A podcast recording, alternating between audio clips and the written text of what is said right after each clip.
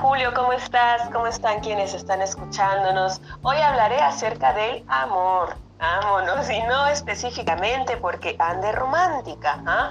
Al principio y al final, la vida está inmersa en este conjunto de deseos que es el amor. Déjame explicarte. El amor es una experiencia afectiva. No es algo que solamente pensamos, es algo que vivimos en nuestro cuerpo y emociones. Lo que sentimos amorosamente nos despierta a acercarnos, ya sea a un objeto o a una persona. Y este acercamiento ocurre porque hay algo que nos atrae o también algo que necesitamos. Puede ser un atardecer, una pareja, una planta o incluso nosotros mismos. Hay tantos tipos de amor.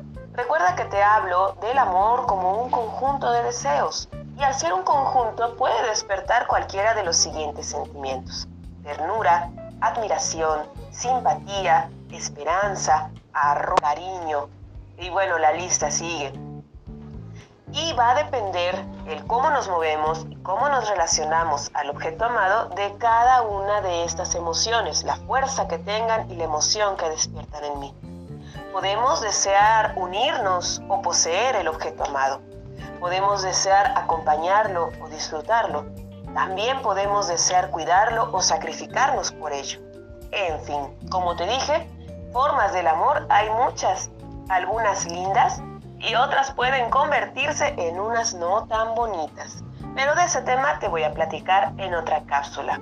Entonces, con esto que te dije, ¿cómo estás viviendo tú el amor? ¿En dónde lo puedes identificar?